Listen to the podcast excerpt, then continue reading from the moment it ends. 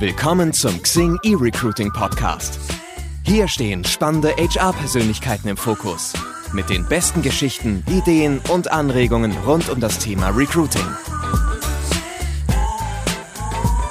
Herzlich willkommen zum Xing eRecruiting Podcast. Meine Co-Moderatorin Iva Zoy und ich, Markus Mehrheim, heißen heute den lieben Fabian Kienbaum in unserer neuesten Folge willkommen. Hallo Fabian, grüß dich. Hallo zusammen, danke für die Einladung. Hi Fabian, schön, dass du hier bist. Ähm, auch dich möchten wir natürlich gerne zum Start etwas näher kennenlernen. Zum Beruflichen kommen wir später. Ähm, daher kriegst auch du die fünf Fs, die fünf verfänglichen Fragen für Vorreiter. Ähm, und zwar geht es so, fünf Sätze, die du bitte vervollständigen sollst. Und Markus liest dir gleich vor. Genau, die Freude habe ich jetzt nämlich dann, äh, die Sätze zu beginnen. Ähm, lass uns einfach mal losstarten. Als Kind wollte ich werden. Ein Handballstar.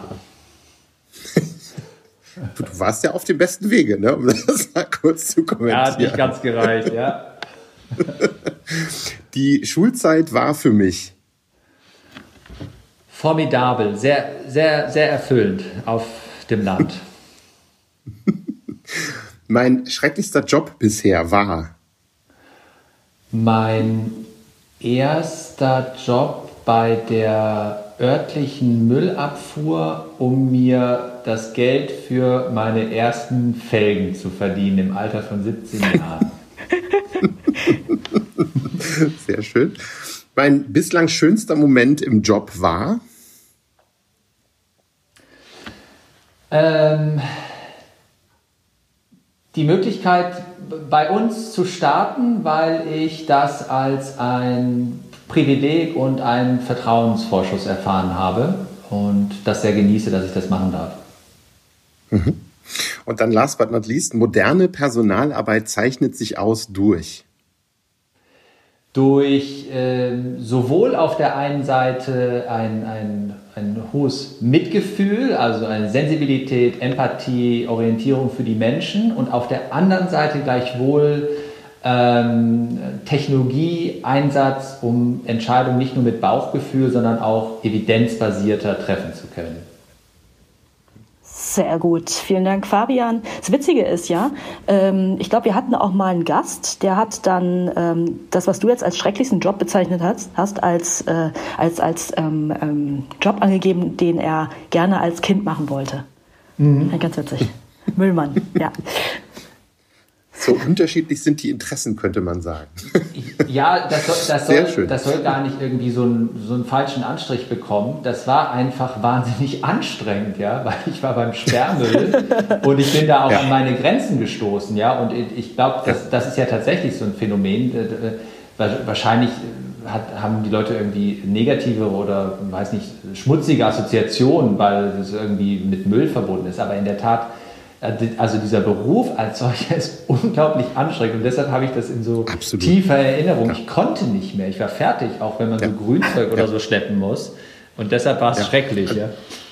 Ja, also ich habe da auch einen Riesenrespekt. Ich oute mich auch. Ich glaube, ich würde nach einem halben Tag äh, weinend nach Hause laufen. Also von daher, ähm, das ist schon Wahnsinn, was da die, die Jungs und Mädels leisten jeden Eben. Tag. Ja. Cool. Dann ja, lasst uns, lasst uns reinspringen. Ähm, Fabian, du, bei dir steckt ja sozusagen ähm, Heritage im, im Namen, großes Wort.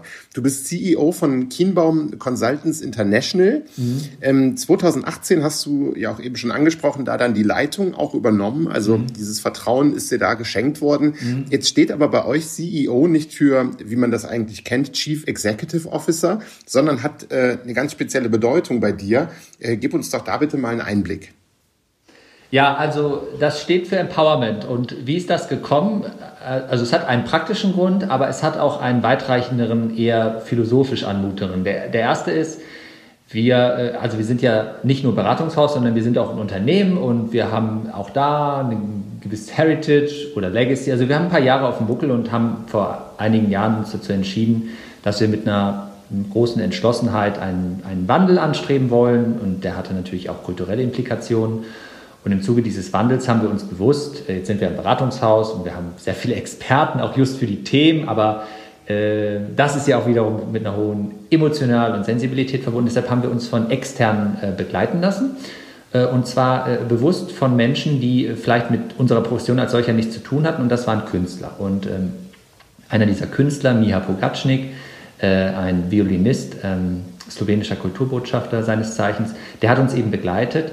Und das war eine sehr augenöffnende Begleitung. Und zwar arbeitet er so, dass er Musik letzten Endes, also auch ähm, hier in dem konkreten Fall mit einer Sonate Bachs und dem der Theory U von Otto Schama, der bringt diese beiden Welten eigentlich die musikalische oder auch die ökonomische und wirtschaftliche übereinander und hilft so Unternehmen auch in die Veränderung zu gehen. So, lange Rede, kurzer Sinn. Sprache ist ja auch essentiell, also bringt ja auch das zum Ausdruck wirklich, was wir denken und kann darüber auch wirkungsweisend sein. Und Mia hat immer mit dem Wortspiel gearbeitet, wir kommen eben an ein neues Zeitalter. Es geht weniger um exekutieren, jetzt in dem Wortspiel Executive, sondern es geht darum, Menschen zu befähigen, zu empowern. Und darauf, deshalb hat er aus dem Ehen Empowerment gemacht und hat mir das gesagt, wenn du dich jetzt hier anschickst, tatsächlich Verantwortung zu übernehmen und eine nachhaltige äh, Veränderung anzustreben, dann mach das doch. Und er hat gesagt, ja, das mache ich. Und jetzt komme ich zu dem zweiten Punkt, warum hat es in dem Sinne auch irgendwie etwas äh, Tieferes ähm, und auch was Sinnstiftendes für uns, weil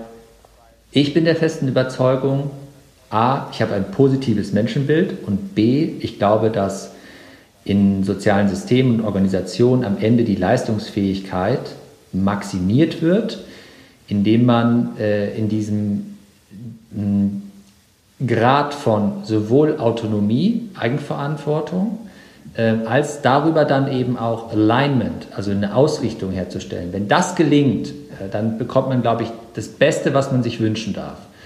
Ähm, und das hat für mich sehr, sehr viel mit Empowerment zu tun, in dem Sinne auch, wie, wie kann ich Rahmenbedingungen schaffen in unserer Organisation, damit Menschen florieren können, genügend Freiheitsgrade haben und gleichzeitig aber auch nicht alles jetzt mit individuellen Facetten ausufernd ist, man noch ein Gemeinschaftsgefühl gleichwohl erzeugt. Und das ist, ähm, das, das klingt, glaube ich, einladend für viele Menschen, ist aber in der Realität natürlich wahnsinnig herausfordernd. Aber das ist letzten Endes der Pfad, auf den wir uns begeben haben. Und deshalb finde ich, passt das sehr gut für die Philosophie, die Art und Weise des Führens, was wir anstreben zu erreichen, wo wir in Teilen bestimmt sind, aber im Großen und Ganzen ist einfach auch ja, nicht Stretches und, und herausfordernd und vieles, was ihr sicherlich auch könnt von Hierarchie und Macht und Status und so und glaube ich eine übliche Prägung und auch Sozialisierung, die man erfährt, dem häufig irgendwie, dass das dazwischen haut und dass das Barrieren sein können. Aber so, das ist die Ausrichtung. Lange Antwort auf eine kurze Frage.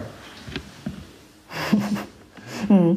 Jetzt hast du es gerade gesagt, ähm, ihr habt einige Jahre auf dem Buckel. Dem äh, eurem aktuellen Logo kann man ja ziemlich genau entnehmen, wie alt äh, Kienbaum jetzt geworden ist, die Firma. Äh, 75 Jahre. Ähm, ja, herzlichen Glückwunsch. Danke.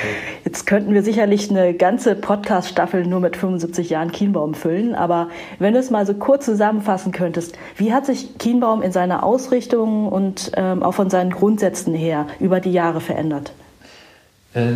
Ja, ich würde würd mal sagen, es gibt drei wesentliche Phasen, die haben dann auch mit meinem Großvater, meinem Vater zu tun. Also wir sind gestartet als wirklich Unternehmensberatung, was man heute als klassische Unternehmensberatung bezeichnen würde, auf, wir waren auf Prozesse orientiert. Mein Großvater ist aus dem Krieg zurückgekommen und hat Firmen beim Wiederaufbau geholfen. Ich würde mal sagen, das war so die erste Phase für ein paar Jahrzehnte. Mein Vater ist dann Ende der 70er Jahre bei uns eingestiegen und zu dem Zeitpunkt war natürlich irgendwo der Mensch, die Menschen, Personal an Bedeutung gewonnen und vereinfacht gesagt war es eben so, die Prozesse, die Strukturen standen. Jetzt ging es darum, eben in eine effektive Umsetzung zu kommen. Wie gelingt das mit den richtigen Menschen? Und äh, in diesem Setup sind wir seitdem, seit jeher unterwegs. Und ähm, was ich versucht habe hineinzubringen, und das ist vielleicht jetzt so diese dritte äh, Phase oder auch die Ausprägung, wir sind nach wie vor auf dieses Spektrum konzentriert. Das bezeichnen wir jetzt heute, das ist zusammenfassender, also äh, People and Organization, Menschen und Organisation. Und das hat damit zu tun, dass wir eben glauben, Transformation gelingt natürlich auf der einen Seite auch mit äh, der individuellen Veränderung der Akteure, aber gleichwohl ist der organisatorische Blick sowohl in Bezug auf das Thema Struktur, Governance ebenso wichtig. Und in diesem Zusammenspiel gelingt am Ende auch Umsetzung. Also es ist ein sowohl als auch und nicht ein entweder oder. Und das ist unsere das ist unsere Ausrichtung. Also du, wenn du so willst, kannst du sagen, äh, wir sind äh, so gestartet, haben uns irgendwann aufgefüllt und das ist jetzt die Ausprägung. Und die trifft natürlich jetzt auf eine Arbeitswelt, und auch auf das Thema New Work, wo, wo glaube ich, sehr, sehr relevante Fragen äh, davon ähm, im Raum stehen, wo wir, glaube ich, Antworten bieten können. Und zu guter Letzt gewinnt Technologie eine wesentliche Bedeutung, insbesondere im Thema Rekrutierung, aber auch darüber hinaus äh, gibt es ganz neue Möglichkeiten. Und das ist so, das ist der Kosmos, in dem wir uns bewegen. Mhm. Steht auf eurer Website, ich zitiere das mal kurz, beziehungsweise ich muss es ablesen, an der Seite von Unternehmen leitet Kienbaum respektvoll, verbindlich und resultatorientiert durch die Phase der Transformation. Mhm. Bereit, auch in den nächsten 75 Jahren Geschichte zu schreiben. Mhm. Ich kaufe das. Wir haben jetzt schon öfters ja auch die Freude gehabt, irgendwie sprechen zu können. Ähm, ihr beschäftigt euch intensiv mit dem Wandel der Arbeitswelt, hast du ja eben auch schon kurz anklingen lassen. Mhm. Ähm, wir beide hatten ja die Freude, auch uns im Rahmen der NWX Now oder des HR Specials im Rahmen der NWX Now im Herbst zu unterhalten. Und ähm, da hast du zusammen mit eurem Brandverantwortlichen, mit dem mhm. André, ähm, eure Studie Purpose, die große Unbekannte, vorgestellt. Ja. Hier mal ganz deutlich eine Empfehlung, sich diese Studie mal anzuschauen. Die ist auch zu finden. Die hat auch mir die Augen ein wenig geöffnet, was dieses Thema angeht. Also mal etwas Werbung jetzt auch dafür gemacht von meiner Seite. Ähm, was ist im Kern für dich das Spannende an diesem Thema Purpose im Hinblick auf Arbeiten? Mm, ja, zwei Perspektiven. Also erstens, mm, ich glaube, es gibt immer einen individuellen Purpose, wenngleich wir das vielleicht für uns nicht immer explizit beantworten. Aber wir haben, äh, will mich auch gar nicht auf den Begriff Purpose als solchen äh, versteifen. Lasst uns das mal als Platzhalter betrachten. Aber wir haben, also wir fragen uns ja auch, warum gehen wir gewissen Dingen nach, was sind unsere Interessen, was sind unsere Leidenschaften, was treibt uns an. Also ich glaube, das ist so eine individuelle Komponente die ist vielleicht für viele, und die kann ja auch ganz pragmatisch beantwortet werden nach dem Motto, ich, ich, ich gehe einer Aufgabe, einem Thema nach, weil, weil ich es total erfüllend und befriedigend finde, meine Familie zu ernähren. Ja? Also ich glaube, das muss nicht immer äh, galaktisch auch normativ aufgeladen sein, sondern das kann ganz konkret sein und, und ist wunderbar und das kann jeder und muss und hoffentlich findet da jeder für sich seine Antwort. Manchmal ist es natürlich auch nicht so einfach, aber es ist die individuelle. Und ich glaube, dann gibt es eine organisationale. Und der wollten wir mit dieser Studie tiefer auf den Grund gehen, weil wir den Eindruck haben, dass über die individuelle hinaus es ähm, in der Gesellschaft ähm, eine Veränderung gibt. Und ich glaube, es gibt ein anderes Bewusstsein. Ich glaube, das kann man an, an ganz konkreten Fragestellungen festmachen, die, die uns anspringen, wie beispielsweise Klimawandel, Nachhaltigkeit, äh, Konsum per se, äh, die Art und Weise, wie wir, glaube ich, dabei sind, unseren Konsum anders zu überdenken.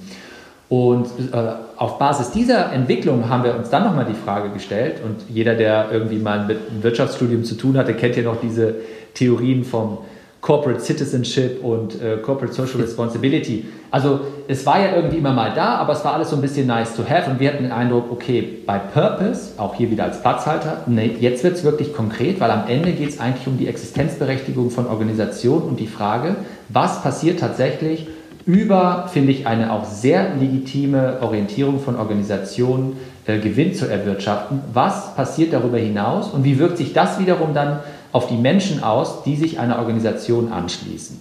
Und wie ist das eigentlich identitätsstiftend? Wie sind die Überlappungen zwischen individuellem und organisationalen Purpose? Was zieht mich eigentlich an und, und kann ich mich mit so einem Laden identifizieren? So, und äh, letzteres, ähm, ja auch für alle Themen, mit denen ihr euch da sehr konkret auseinandersetzt und wir ja auch, ist heutzutage eben auch nicht mehr nur dieses Nice to Have, oder man hat vielleicht, man kann sich nicht so richtig damit identifizieren, sondern es wird sehr, sehr konkreter. Und das hat natürlich dann auch Schnittmenge zu dem Thema äh, Employer Brand, äh, das hat auch Schnittmenge sehr konkret auch zu der Frage, äh, wie lange äh, bringe ich mich in eine Organisation ein und äh, ähm, ja, äh, stimmt das mit meinem Wertekanon eigentlich überein, was der oder die Laden macht? Was haben wir für Produkte im Portfolio? Und da wurde es sehr konkret. Und dann haben wir gesagt, so Freunde, das müssen wir, da sind wir ja selbst dabei, das für uns nochmal stärker auszubilden, dem wollen wir stärker auf den Grund gehen. Und deshalb haben wir diese Studie auf den Weg gebracht.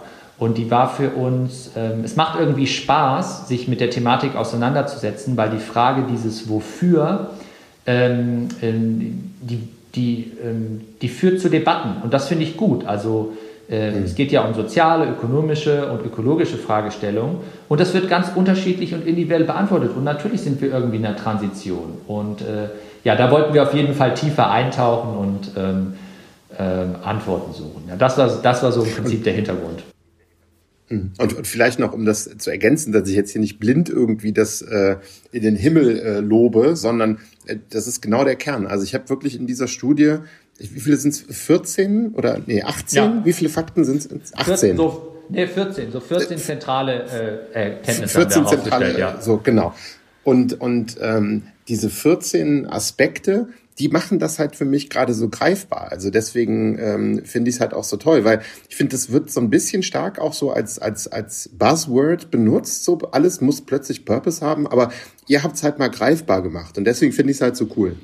Ja, und, und im Übrigen, und im Übrigen, äh, es ist auch so, wenn man sich mit der Thematik als solche befasst und dann eben guckt, okay, was was, was bedeutet jetzt beispielsweise Purpose in Abgrenzung zur Vision und wie ordnet sich das dann mit Mission und so weiter ein und welche konkreten Auswirkungen hat das in Bezug auf Mitarbeiterbindung oder auch äh, äh, Kundenbindung und so weiter und so fort, dann kann eine Antwort, um das vielleicht mal vorwegzuschicken, auch sein, auf Basis des Reifegrades, in dem man sich gerade bewegt, oder auf Basis auch konkretes Portfolios, mit dem man aufgestellt ist, äh, mag ein Purpose-Prozess äh, auch nicht zielführend sein. Ja? Also finde ich, ist genauso wichtig und gehört zur Wahrheit dazu. Ich plädiere zwar stark dafür, sich mit dem Thema auseinanderzusetzen, aber eine Antwort kann sein, äh, vielleicht sind wir noch nicht so weit. Vielleicht, das wissen wir ja, es gibt ja wahnsinnig viele Zielkonflikte und da muss man auch wirklich genau hinhören und gucken, in welchem Stadium ist man gerade und wo will man sich hinbewegen, wie ist das im Abgleich zur Strategie eigentlich zu verstehen und äh, was haben wir eigentlich für eine Gesellschafterstruktur und, und so weiter und so fort.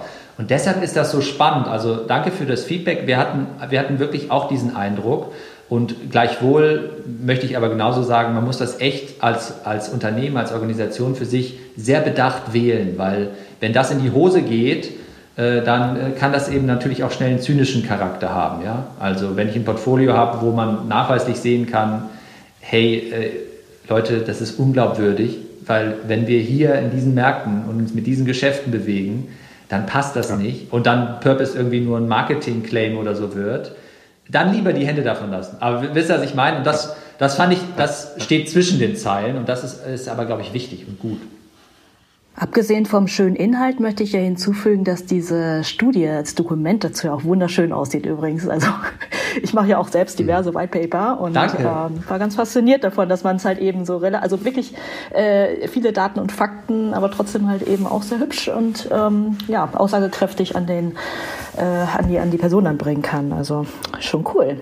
Ähm, wenn wir jetzt mal ein bisschen weiter einsteigen in ähm, bestimmte Aspekte von dieser Studie. Also mhm. 1300-fache Führungskräfte habt ihr mhm. ja befragt. Mhm. Und ähm, das eine, ein, ein Ergebnis ähm, bei mir hängen geblieben, und zwar dass fast 60 Prozent ähm, der Befragten den Purpose, also Sinn und Zweck des eigenen Unternehmens nicht spontan benennen können. Ähm, ja. Da habe ich mich dann gefragt, wie, wie kann das sein? Also liegt es schlichtweg daran, dass das Unternehmen einfach für sich kein oder niemals einen Purpose benannt hat? Oder ist das eine lückenhafte Kommunikation ähm, Richtung Arbeitnehmer?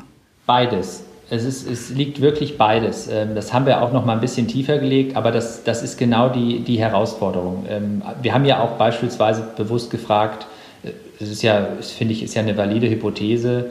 Äh, bei Familienunternehmen ist ja wahrscheinlich das Purpose-Thema greifbarer. Äh, das ist aber gar nicht zwangsläufig so. Und ich glaube, das hat mit dem zweiten Punkt, den du gerade gesagt hast, zu tun. Vielleicht gibt es für viele handelnde Akteure ein implizites Verständnis was aber nie klar ausgesprochen worden ist, was nicht klar geschärft worden ist oder was vielleicht auch über die Jahrzehnte oder teilweise Jahrhunderte verwässert ist, eben in be bewusst in Bezug auf das Thema, wie ist eigentlich die Aufstellung ja, im Konglomerat oder wie auch immer dann so, so eine Organisation, welche Form sie annehmen kann. Und das erste Thema ähm, ist aber, geht auch in die Richtung, äh, dass sich lange Zeit niemand ähm, so explizit in der, in der Ausgestaltung dessen mit dem Thema auseinandergesetzt hat. Und das ist, glaube ich, dahingehend wichtig, das ist auch eine Kernbotschaft, Purpose ist ja da. Und ganz häufig, das haben wir auch gespürt, wenn man sich mit Marken auseinandersetzt, ist man sehr nah beim Purpose. Äh, also so, so Gründungsmythen äh, wie hat eigentlich alles mal begonnen und was war so die ursprünglichste Motivation? Bei jüngeren Unternehmen hat man den Eindruck, dass man das sehr schnell erkennt. Nicht? Startups, die, die setzen sich so in der Wertschöpfung ganz spitz auf ein Thema und, und vereinen dann auch mit geballter Kraft viele Menschen, die sich genau diesem Thema anschließen und mit aller Kraft darauf hinwirken und dann, wenn irgendwie ein paar Jahrzehnte oder Jahrhunderte dazwischen liegen, kann eben auch was verloren gehen. Und ähm, das, ist, das, das ist so der Punkt, äh, wo man jetzt eben genau überlegen muss, was du sagtest, wie, ein, also eins, machen wir das? Äh, ist es da, wollen wir es herausbilden? Ist eher wie so ein, so ein Zwiebelbild, was ich in meinem Kopf habe. Lasst uns den Kern wieder sichtbar machen. Und B, natürlich, das hat schon sehr stark mit Kommunikation zu tun. Das ist jetzt aber nicht purpose-spezifisch. Das haben wir, glaube ich, bei allen größeren Initiativen, dass man sich sehr, sehr bewusst darüber sein muss, wie eine tatsächliche Aktivierung auch fortwährender Natur überhaupt wirksam werden kann. Und da geht sehr viel verloren, wenn man A, die Übung nicht gemacht hat, wenn man das, was ich eben gesagt hatte, vielleicht auch nicht in der, in der Schärfe, in der Abgrenzung zu anderen äh, Themen wie Vision und Mission einmal gemacht hat. Und das geht mit Muße einher. Also diese Arbeit muss einmal verrichtet werden und da muss man sich, glaube ich, sehr klug überlegen, wie kann man das eigentlich nachhaltig in einer Organisation verankern. Ähm, das ist, hat dann eher so ein Bild für mich, wie eigentlich Politiker im Wahlkampf, egal auf welchem Marktplatz sie sind, immer die gleichen Reden halten äh, Finde ich beeindruckend. Ich weiß gar nicht, wie man das selbst aushält, aber wenn man mal so Leute begleitet, die sagen einfach immer das Gleiche. Die haben auch die gleichen Witze, die gleichen Pointen. Aber so sinngemäß, ich glaube, wenn Kommunikation da wirklich, es muss einen Nachhalleffekt haben, darf aber auch nicht aufgesetzt wirken. Aber wenn jetzt, glaube ich, in jeder Form, ich habe das neulich nochmal gelernt, bei Fiesmann, die haben ja vor einigen Jahren das, um das vielleicht mal konkret zu machen, die haben das ja schon vor einigen Jahren entwickelt. Ich glaube, vor drei, vier Jahren mittlerweile schon anlässlich deren 100-jährigen Jubiläums und bei denen ist das ein Automatismus. Das findet statt, das kommt vor in äh, entsprechenden Routinen, in den, in den Basiskommunikationen, in den All-Hands-Meetings. Das heißt, diese Wiederkehr und die Ableitung daraus, die, die ist sehr, ähm, sehr greifbar. Und ähm, das finde ich, das ist dann spannend. Und dann wird es wirkungsvoll. Ja, also beide Punkte sind relevant, die du gefragt hattest. Hm, ja. Hm. Man muss ja auch sagen, also Purpose ist ja, drückt sich ja auch nicht nur ähm, durch Worte aus, sondern das, das durchdringt ja eigentlich wirklich viele Faktoren. Ne? Also das ja, ist ja auch das Verhalten wird dadurch beeinflusst, das Mindset. Ähm, also super spannendes, sehr, sehr reichweitendes, äh, ja, großes Thema. Was sich äh, schnell dann auch stellt, ist die Frage danach, wer denn jetzt für dieses Thema in einem Unternehmen ähm, verantwortlich ist. Also mhm. ähm, in welcher Verantwortung liegt das? Und ähm, also so Themen wie Ausgestaltung, Ermittlung, Analyse ähm, mhm. des, des äh, Purpose des Unternehmens. Ähm, in eurer Studie haben wir auch jetzt mal Zahlen rausgezogen. Mhm. 56 Prozent ähm, haben da angegeben, dass das Geschäftsführungsverantwortung ist, ähm, mhm. also Umsetzung und Kommunikation. 14 Prozent sagen, ja, klar, ist Personalabteilung. Aber ist das denn so einfach? Also kann man das so einfach irgendeinem Ressort, sage ich jetzt mal, zuordnen? wir, wir haben, wir, wir haben äh, das Wort geschöpft, äh, das ist quasi das Golden Triangle. Ja? Also ähm, letzten Endes, äh, also erstens geht los, es ist immer Tone from the top. Und zwar nicht nur Tone from the top, sondern ähm, was sie gerade angesprochen hat, am Ende dann ja Verhalten, Taten. Also es muss einfach, das muss glaubwürdig sein in der Erlebbarkeit, wie Menschen äh, führen, äh, wie sie auftreten, ähm, so alles. Aber jetzt sehr konkret deshalb Golden Triangle, dann vielleicht so ein bisschen auch in der handwerklichen Erlebbarkeit in einer Organisation ist es natürlich eine extrem weitreichende, eine kommunikative Aufgabe. Und Personal ist dahingehend wichtig, und das fand ich auch nochmal spannend, es darf nicht abstrakt bleiben, sondern es muss konkret werden.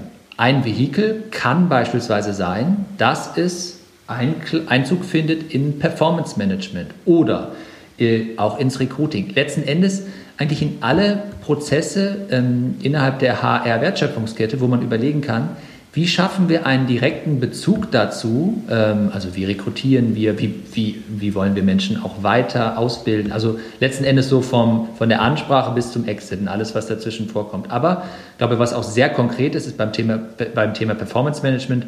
Wir haben hier äh, den Gedanken ins Feld geworfen zu sagen, lasst uns doch nicht mehr nur von Key Performance Indicators, sondern lasst uns doch von Key Purpose Indicators sprechen. Und ich glaube, da gibt es ein paar Möglichkeiten, sich der Sache anzunähern, ähm, die, die zumindest eine Messbarkeit ermöglichen. Ich glaube, das ist schon auch wichtig. Das kennen wir ja klassischerweise bei in Anführungsstrichen weicheren Themen. Braucht es auch Messbarkeit, das, das war das, was ich in meiner Eingangsantwort sagte zu dem Thema, wie sieht Personalarbeit der Zukunft aus. Das würde ich mit dazu fassen, wo man überlegen kann, wir haben hier ein ultra wichtiges Thema, Ähm, das muss aber auch eine Konkretheit erfahren, weil sonst ist immer diese Gefahr groß, es wird darüber geredet und es ist ganz nett und ja, wir brauchen es, ähm, aber mh, im Zweifel, wenn es dann nicht befolgt wird, welche Konsequenz entsteht auch? Und deshalb in diesem, in diesem Dreiklang ist es total wichtig. Und ich glaube, in jeder Organisation ist es so, wenn man spürt, also es gibt ja noch weitere Abteilungen und äh, Ressorts, die da mitwirken können. Aber die drei sind schon federführend in unserer Wahrnehmung, um das wirklich mit Leben zu erwecken. Und das ist dann ein sehr langer Prozess, wie wir wissen, Change Management, Kulturtransformation. Also wir würden mal hier, wir würden mal sagen, so, wenn man das richtig macht, dann braucht es drei Jahre, ja, bis das überall angekommen ist. Und das ist natürlich ein langer Zeitraum da muss man sich entsprechende Gedanken machen. Hm. Ähm, nun ist Chiembaum natürlich auch selbst ein großer Arbeitgeber und vor allem in der mhm. Branche bekannter Arbeitgeber. Äh, wie, wie, viele Mitarbeiter sind das zurzeit? 600. 600. Ähm, wie schafft ihr es denn, jeden einzelnen Mitarbeiter auf diese Reise mitzunehmen, sodass die auch jeden Tag, ja, in Anführungszeichen, Chiembaum leben? Ähm, es ist eine Herausforderung ganz grundsätzlicher Natur. Ähm, einerseits ist ähm, verändert sich natürlich Beratung ähm, und ich glaube, für, ein, für auch ein, ein kleineres Haus wie das unsrige ist die Nähe zu den Menschen extrem wichtig. Das sind immer die Punkte, die banal und einfach klingen, aber wie ist es dann tatsächlich im, im Daily Business abbildbar? Ja? Wer, wer sind meine Ansprechpartner, wer kümmert sich und wie, wie, wie sieht eigentlich so eine Begleitung aus in so einem Beratungshaus, wo man ja früher üblicherweise sehr klassisch so die Karrierestufen durchlaufend ist Meistens eben mit der, und, äh, mit der Annahme, der oder diejenige möchte äh, Karriere machen und äh, hat einen entsprechenden Lifestyle und äh, wenn man das ordentlich macht, dann kann man damit auch ganz gut Geld verdienen. Ich glaube, diese mhm. Gleichung in, der, in dieser Einfachheit, ähm, die gibt es, die gibt es, glaube ich, noch, aber es gibt auch eine sehr viel, glaube ich, noch größere Frage, wie passt eigentlich mein Beruf mit meinem, mit meinem Lebensmodell überein? Und das ist, ist ja genau dieser Punkt, wo wir sagen, Individualität und das, was ist ja wirklich äh, bei New Work, äh, bei Wissensarbeitern extrem relevant, wie können wir das in unserer Organisation abbilden? Und deshalb, um die Frage zu beantworten, wie gelingt uns das? Ich glaube, das gelingt uns in einigen Fällen sehr gut, das gelingt uns aber auch nicht immer. Und deshalb ist es ja auch für uns dieser Antrieb gewesen, diese Purpose-Studie zu machen, weil ich glaube, das hat sowas mit so einem Emotional Buy-in zu tun. Also, und, und das nochmal klarer zu fassen, hat, glaube ich, wahnsinnig viel mit Beziehungsmanagement zu tun und auch diesen, was ich so beschrieben habe, mit, wir sind eine Gemeinschaft, wir sind hier irgendwie auf einem gemeinsamen Pfad, wir wollen, wir wollen echt was bewirken. Wir, wir sehen, dass wir dass wir mit unserer Arbeit ähm, ähm, einen Impact erzeugen. Und ähm, ich glaube, das klingt an einigen Stellen gut, das gelingt uns aber leider nicht immer. Und für uns ist es halt viel, viel schmerzvoller, wenn wir Menschen verlieren, die vielleicht nach, den, nach fünf, sechs, sieben Jahren für sich die Frage beantworten, ob sie weiter in der Beratung aktiv sein wollen, negativ äh, bescheiden, weil sie ähm, jetzt eben was anderes vorhaben ja? Ähm, und, und, und vielleicht nicht mehr Lust auf diesen Lebensstil haben, aber auch, weil wir vielleicht nicht genügend adäquate Antworten geben, die wir eigentlich mit maximaler Flexibilität haben könnten. Also ich glaube, vielleicht hab, hab, konnte ich das so ein bisschen transportieren. Es ist, es ist echt ein Ringen und es ist ein, ein hm. wirkliches intensives Kümmern. Und das gelingt manchmal, aber nicht immer. Das hat so, ja, so wie eben die Welt ist. Ich glaube, klassischerweise nicht. Wie ist man selbst geprägt worden? Welche Erwartungshaltung projiziert man auf Menschen, auch vielleicht aus einer jüngeren Generation, die nachkommen? Wie geht das in Einklang? Wie lässt man sich darauf ein? Also es ist sehr facettenreich, es ist sehr intensiv. Mir tut das immer wahnsinnig weh, wenn wir Menschen verlieren, weil ich das schade mhm. finde. Ich, ich möchte, dass wir uns eigentlich über diese Flexibilität auch differenzieren, weil wir uns ja mit diesen hochrelevanten und sensiblen Fragestellungen auch auseinandersetzen dürfen im Markt. Ähm, es klingt uns noch nicht gut genug. Ja. Aber wir arbeiten daran. Sprechen wir doch mal weiter über, über Kienbaum als, als Arbeitgeber. Ähm, mal so Trau unter dem Titel Traumjob Unternehmensberatung. So ein bisschen ja. die, in den Nullerjahre rein war ja äh, der Job als Berater gerade für Wirtschaftswissenschaftler das Nonplusultra. Da, da konnte man sich die, die Schulterklappen dazu verdienen. Ja. Ähm, ich weiß, ich bediene jetzt ganz bewusst ein Klischee. Da schwirren ja. irgendwie Bilder von anzugtragenden Beratern im Kopf, die viel arbeiten, um den Globus reisen und Geld verdienen, äh, nicht wenig Geld verdienen. Ja. Wie ist das heute? Hat sich das Bild gewandelt? Also was ich da jetzt gerade so klischeehaft äh, skizziert identifiziert habe. Hat sich das verändert und, und wie attraktiv ist das eigentlich noch jetzt für, für nachrückende Generationen, wo ja beispielsweise auch zu sehen ist, denen sind irgendwie, also die zwei Ks, wie ich immer sage, Kohle und Karre interessieren da eigentlich nicht mehr, da geht es um Sinnhaftigkeit. Wie ist das äh, heute, dieses Bild des Unternehmensberaters? Ja, ähm, es, es, wandelt sich, äh, aber ich glaube, das gibt es immer noch. Äh, jetzt ist die Beratungsbranche als solche äh, nicht, glaube ich, so stark negativ angestrichen wie Investmentbanking, aber ähm, Spaß beiseite. In der Tat, als ich auch noch studiert habe, war das so ganz klassisch Investmentbanking oder Beratung. Wenn ich an Beratung denke, mhm. dann fallen ja auch häufig so die großen Marken McKinsey, BCG und so weiter. Und es gibt natürlich mhm auch äh, viele individuelle Häuser. Ähm, es verändert sich. Ich glaube auch, es wird für die großen Häuser anspruchsvoller und herausfordernder, Leute bei der Stange und bei Laune zu halten, genau wegen der Fragestellung, die du eben in den Raum gestellt hast. Äh, und das ist ja auch vollkommen legitim und den, ich würde es mal so sagen, einigen gelingt das besser, Antworten zu finden, anderen weniger. Was das konkret bedeutet, ist aber auch, gerade weil du ja häufig projektbasiert arbeitest, hast du natürlich auch eine maximale Flexibilität. Sprich, du kannst natürlich nach irgendwie einem großen Mandat, einem großen Projekt, äh, was du absolviert hast, äh, und da ist die Flexibilität extrem gewachsen, dann vielleicht auch auf eine viel, viel einfachere Art und Weise, als es jetzt in einem Industrieunternehmen ein Sabbatical gehen, ja, weil du wirst dann einfach für das nächste mhm. Projekt nicht gestafft. Und natürlich überlegen sich auch alle Beratungshäuser, wie sie da äh, entsprechende und adäquate Antworten finden können. Jetzt ist der Spielraum bei den größeren Häusern sicherlich größer. Die haben extrem starke Marken, die nach wie vor hochattraktiv sind. Die sind international unterwegs. Ähm, vielleicht sind auch viele international, also so unser Arbeitsmarkt hier ist ja, ähm, wir befinden uns ja in einer anderen Phase als beispielsweise in den asiatischen Ländern, also die sind ja global aktiv. Und jetzt mal auf unsere Organisation gemünzt, ähm, was ich eben sagte, ist, wir müssen uns einfach mehr Mühe geben und es ist absolut richtig, was du gesagt hast äh, die Gespräche sind andere. Und nichtsdestotrotz haben die Leute einen hohen äh, Leistungsanspruch, also auch einen Arbeitsethos, den sie einbringen wollen. Aber es bedarf eben drumherum eben die nötige Flexibilität und eine entsprechende Ausrichtung. Äh, wir sprechen mhm. heute auch über Mobilitätslösungen, die wir anbieten können. Wir sprechen generell über dieses große Thema, was für zusätzliche Benefits können wir eigentlich ins Feld führen. Und äh, wie verträgt sich das aber, und das ist das ist sehr aktiv platziert, eigentlich mit meiner Vorstellung, wie ich mein Leben gestalte. Und das finde ich ganz wichtig. Und da müssen wir eben noch Meter machen, da müssen wir vielleicht auch noch mal klüger nachdenken, was abbildbar ist. Ähm, das heißt, Geld bleibt wichtig, ist ein Hygienefaktor, rückt etwas in den Hintergrund. Die Karre ist aber für den einen oder anderen vielleicht genauso wichtig, kann aber abgedeckt werden mhm. über ein Mobilitätsangebot. Aber in den großen Städten sind die Fahrräder und die öffentlichen und all das, was so damit einhergeht, genauso gut.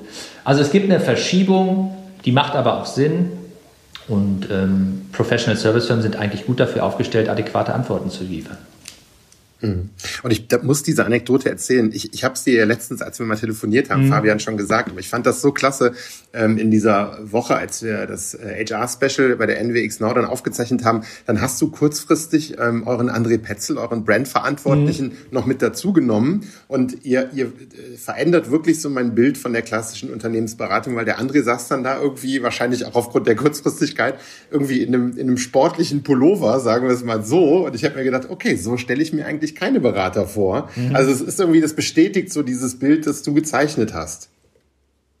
Ja, das, das liegt mir am Herzen, weißt du. Ich finde, mh, mh, es darf nicht zu uniform sein. Also ich glaube, das ist so, ja. das beste Beispiel ist für ja. mich immer, wenn du, wenn es dir gelingt, eigenverantwortlich groß zu schreiben und wenn du Menschen zusammenbringst, die irgendwie Lust haben, was gemeinsam zu machen, das ist ja bei Netflix, mhm. glaube ich, in diese Extremform geprägt. Deren Reiserichtlinie ist, glaube ich, Act in the Best Interest of the Company. Ich finde, das bringt in einem Satz ganz schön zum Ausdruck, was gelingen kann, wenn du eine Vertrauenskultur etabliert hast und natürlich die Leute sollen dann auch so sich bewegen, wie sie sich wohlfühlen. Kontextgerecht, ja. Und dann hast du vielleicht, dann triffst du auf XYZ und dann bewegst du dich so. Mhm. Und das finde ich, das ich irgendwie gut, weil das wird dann irgendwie auch im individuellen Charakter gerecht. Und das passt ja dann auch in die ganze Thematik mit Homeoffice, Flexoffice, äh, wann bist du vor ja. Ort, was verbindest du mit der Frage, warum du überhaupt ins Büro gehen willst, wen triffst du da, wie gestaltest mhm. du das aus, welche Angebote schaffst du auch als Organisation, damit Menschen kommen möchten. Mhm. Äh, ja, und das ist dann, glaube ich, ein großer Strauß.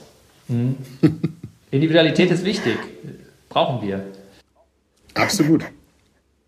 Ja, ähm, Markus Reif, ähm, der ist ja in der, in der HR-Branche als Blogger ja. auch bekannt. Der war ja zwei Jahre bei euch, HR-Leiter.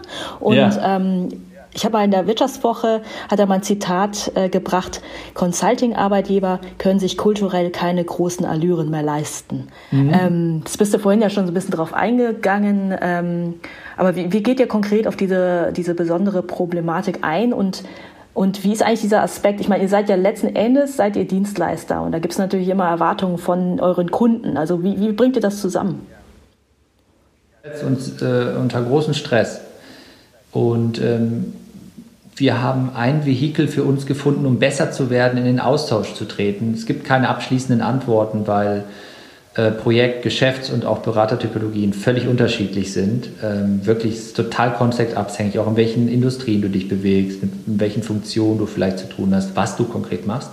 Aber vielleicht um eine Antwort zu geben, was, was uns ganz gut tat in der Vergangenheit, um irgendwie auch in den Dialog zu treten und gemeinsam nach Antworten zu suchen und zu ringen, ist so die Frage, wie können wir irgendwie Selbstreflexion triggern. Und ähm, das passiert bei uns ganz gut darüber, dass wir, da seid ihr ja auch unterwegs, ähm, als Unternehmen so äh, Engagement-Werte einholen über einfach so Pulse-Checks. Warum? Ich glaube, das ist ähm, unterschwellig eine gute Art und Weise, einfach den Puls zu messen, eine Organisation und die Rückmeldungen, die kommen, lassen ja darauf schließen, wie eigentlich die Gemüts- und Stimmungslage in vielen Teams ist. Und das korreliert immer stark natürlich auch mit der Frage der Auslastung und insgesamt eigentlich so dem, dem Wellbeing als solchem und der Frage, wie sich das mit den Geschäften verträgt.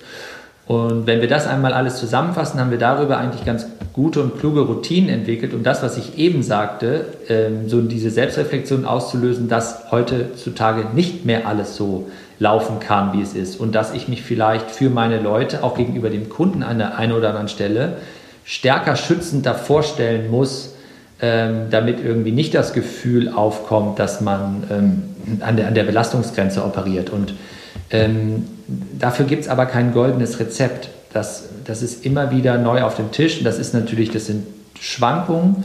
Und ähm, das, aber was du, die Frage, die du gestellt hast, die geht, zielt eigentlich auf das Pudel, Pudels Kern ab. Und ähm, das bedarf einfach eine, eine, eine, sehr, sehr extreme Auseinandersetzung mit sich selbst und auch einer hohen Portion Führungsarbeit, ähm, und zwar für alle, in alle Stakeholder-Richtungen.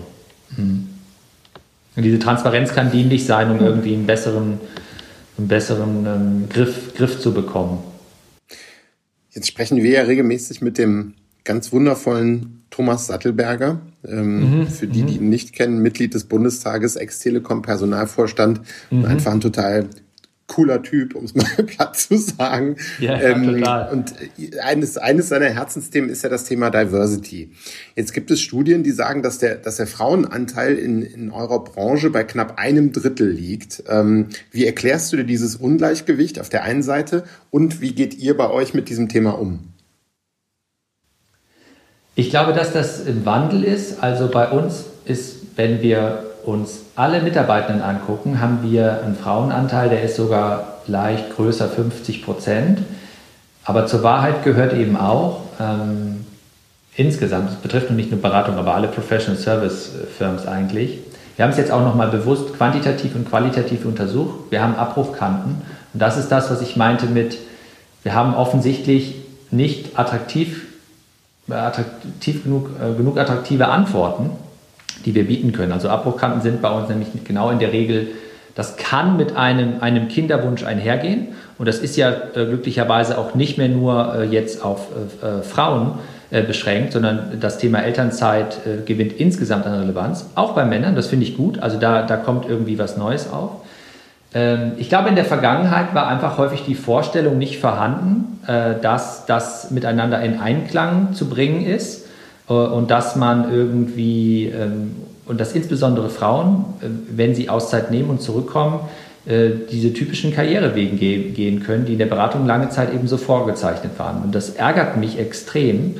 Und ich habe das, auch für uns ist das eine wahnsinnige große Herausforderung, da bessere Lösungen zu finden, weil ich bin auch der Überzeugung, dass es gut tut. Und ich möchte es gar nicht nur auf Diversität, ist, ich weiß, es ist in der Debatte, sind es auch richtig, ähm, auf das Geschlecht reduzieren, sondern es ist auch, es ist eigentlich eine viel größere Frage. Es ist die Frage, wie, wo, wo entstehen wirkliche Paradigmenwechsel? Und zwar in der Art und Weise, wie man Organisationen steuert. Weil das war eben ja auch häufig gekoppelt mit Seniorität, Erfahrung. Dann waren das nun mal häufig eben dann auch Männer, die in den Rollen waren. Aber das, vielleicht sind die Fragen, äh, die heute im Raum stehen, vielleicht geben eigentlich ganz andere, und deshalb ist Diversität so wichtig, auch in Bezug auf das Thema Alter, Vielleicht können andere Leute viel klügere Antworten für die Zukunft liefern, als es in der Vergangenheit der Fall war. Und dann bist du aber bei der Frage, wie konstituieren sich beispielsweise äh, Entscheidungsgremien? Ähm, und wie kann man eigentlich besser in Rollen denken? Und warum kann nicht jemand, der einen total anderen Hintergrund hat und äh, vielleicht jetzt auch noch nicht so viele äh, äh ähm, Schultern, äh, Sterne auf den Schulternklappen sich verdient hat, wieso kann der oder diejenige nicht trotzdem irgendwie hier Teil davon sein, um Entscheidungen mitzutreffen im Sinne der Firma? Also wisst ihr, was ich meine? Es ist, es ist wirklich sehr umfassend. Es ist in der, äh, aus der Welt, in der wir kommen, äh, zu häufig reduziert auf Mann und Frau. Es ist aber im Kontext von Arbeitswelt der Zukunft viel, viel breiter und, und wichtiger, das auch umfassender zu beantworten. Und da sind wir noch gar nicht, weil da haben wir auch noch nicht, da haben wir noch irgendwie nicht die klugen Antworten. Wir werden gerne alle Netzwerkorganisationen und sprechen von Agilität, aber de facto äh, sieht es ja dann tatsächlich äh, in den äh, Organisationen sehr häufig dann doch noch ähnlich oder gleich aus. Es hat irgendwie alles nur einen anderen Titel bekommen. Ja? Und äh, da sind wir ja gerade mitten in so einem Wandel. Und ich glaube, wenn wir das, wenn wir das hinbekommen, dann werden wir am Ende auch effektiver, wirksamer und ich glaube insgesamt erhöht es wahrscheinlich auch so einfach die Performance, also was am Ende warum kommt und reduziert dann aber auch so diese eindimensionale Betrachtung auf Mann und Frau. Aber großes Thema, sind wir mittendrin. Wahrscheinlich machen es andere Länder ja, wahrscheinlich machen es andere Länder schon, schon deutlich besser, oder? Also ich habe mich so ein bisschen mit den Arbeiten der Albright Stiftung auseinandergesetzt und da ist ja auch immer bewusst dieser, dieser Vergleich zu den skandinavischen Ländern wird ja gezeigt.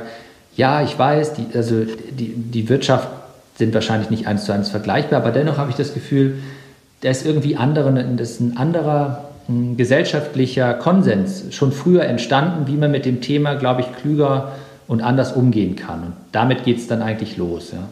ja ähm, mein Wort zum Sonntag. Ja, könnten wir, kann man sicherlich, kann man sicherlich auch. Das ist Abendfüllen, ja. Aber es, ist, es muss jetzt, ja. es, es, kommt in Bewegung. kommt in Bewegung. Das ist, das ist gut. Das ist gut so. Ähm, Fabian, wir kommen so langsam zum Ende. Mhm. Aber nochmal eine letzte Frage, ähm, kurz und knapp. Hier im Norden sagen wir ja gerne Butter bei den Fische. Ähm, ja. New Work und Unternehmensberatung. Passt das zusammen? Ja, ja passt perfekt zusammen. Ähm, aber es gibt noch ein paar Meter äh, zu gehen. Warum? Weil ich denke, mh, hm, es besteht maximale Flexibilität, auf individuelle Bedürfnisse einzugehen. Es ist ein, äh, ein, ein, großer Anspruch an Führung, der zunimmt. Äh, das ist, glaube ich, die Kernherausforderung. Äh, die besten Experten müssen nicht zwangsläufig die besten Führungskräfte sein. Das ist sicherlich ein Feld, an dem man arbeiten kann. Äh, aber in Bezug auf die, auf die Rücksicht und letzten Endes auch die, die Vereinbarkeit, äh, zwischen beruflichem Anspruch und gleichzeitig auch einem, einem, einem genügsamen Leben, das, das in Einklang zu bringen. Dafür ist diese maximale Flexibilität in der Dienstleistung eigentlich äh, äh, ja, vorbestimmt fast, würde ich sagen. ähm, aber es ist, ist, nicht, es ist nicht so einfach, wie ich es jetzt beschrieben habe. Ja. Aber es passt. Auch der längste Weg beginnt mit dem ersten Schritt, oder wie war das? Oder so ähnlich. Ja, ähm, genau. Von daher ich finde, ihr seid da schon genau auf dem richtigen Weg unterwegs. Ähm, Fabian, das war mal wieder schön mit dir. Vielen Dank für, für das spannende Gespräch, total viel Inspiration wieder mitgenommen. Äh, danke, danke für deine Zeit und dir alles Gute. Ja, danke Fabian. Dann bleibt mir ja nur noch zu sagen, liebe Zuhörer, bis zum nächsten Mal und äh, damit Sie ja nichts verpassen, folgen Sie unserem Xing E-Recruiting Podcast doch mal via iTunes, Spotify oder Soundcloud. Tschüss. Tschüss. Tschüss. Danke euch.